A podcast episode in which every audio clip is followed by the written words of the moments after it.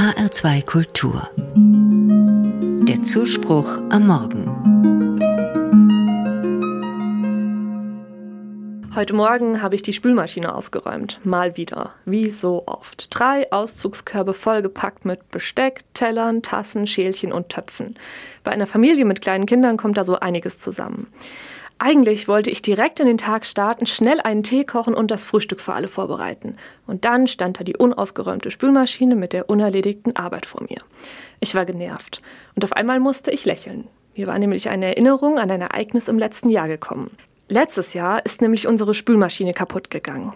Ärgerlich, denn eine neue ist teuer und ich muss mich darum kümmern, ein neues Modell auszusuchen, Lieferung und Einbau klären. Ansonsten aber dürfe der Vorfall nicht weiter schlimm sein wenn nicht gerade der Rohstoffmangel gewesen wäre und die Schwierigkeiten mit den Lieferketten.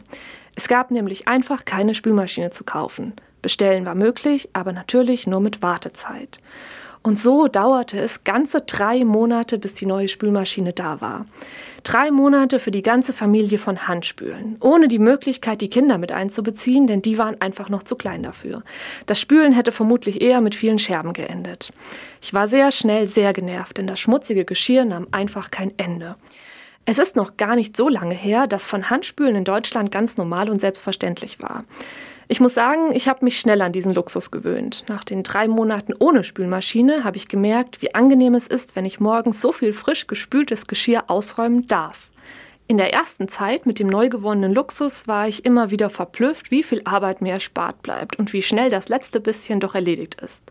Das hat sich richtig gut angefühlt und ich habe mich über die freie Zeit gefreut. Im Laufe der Zeit habe ich mich wieder an den neuen Spülluxus gewöhnt und vergessen, wie groß diese Unterstützung ist. Nur manchmal denke ich noch an die Zeit ohne Spülmaschine, so wie heute Morgen. Und dann glaube ich, dass mir doch ab und zu eine kaputte Spülmaschine auch ein bisschen gut tun würde.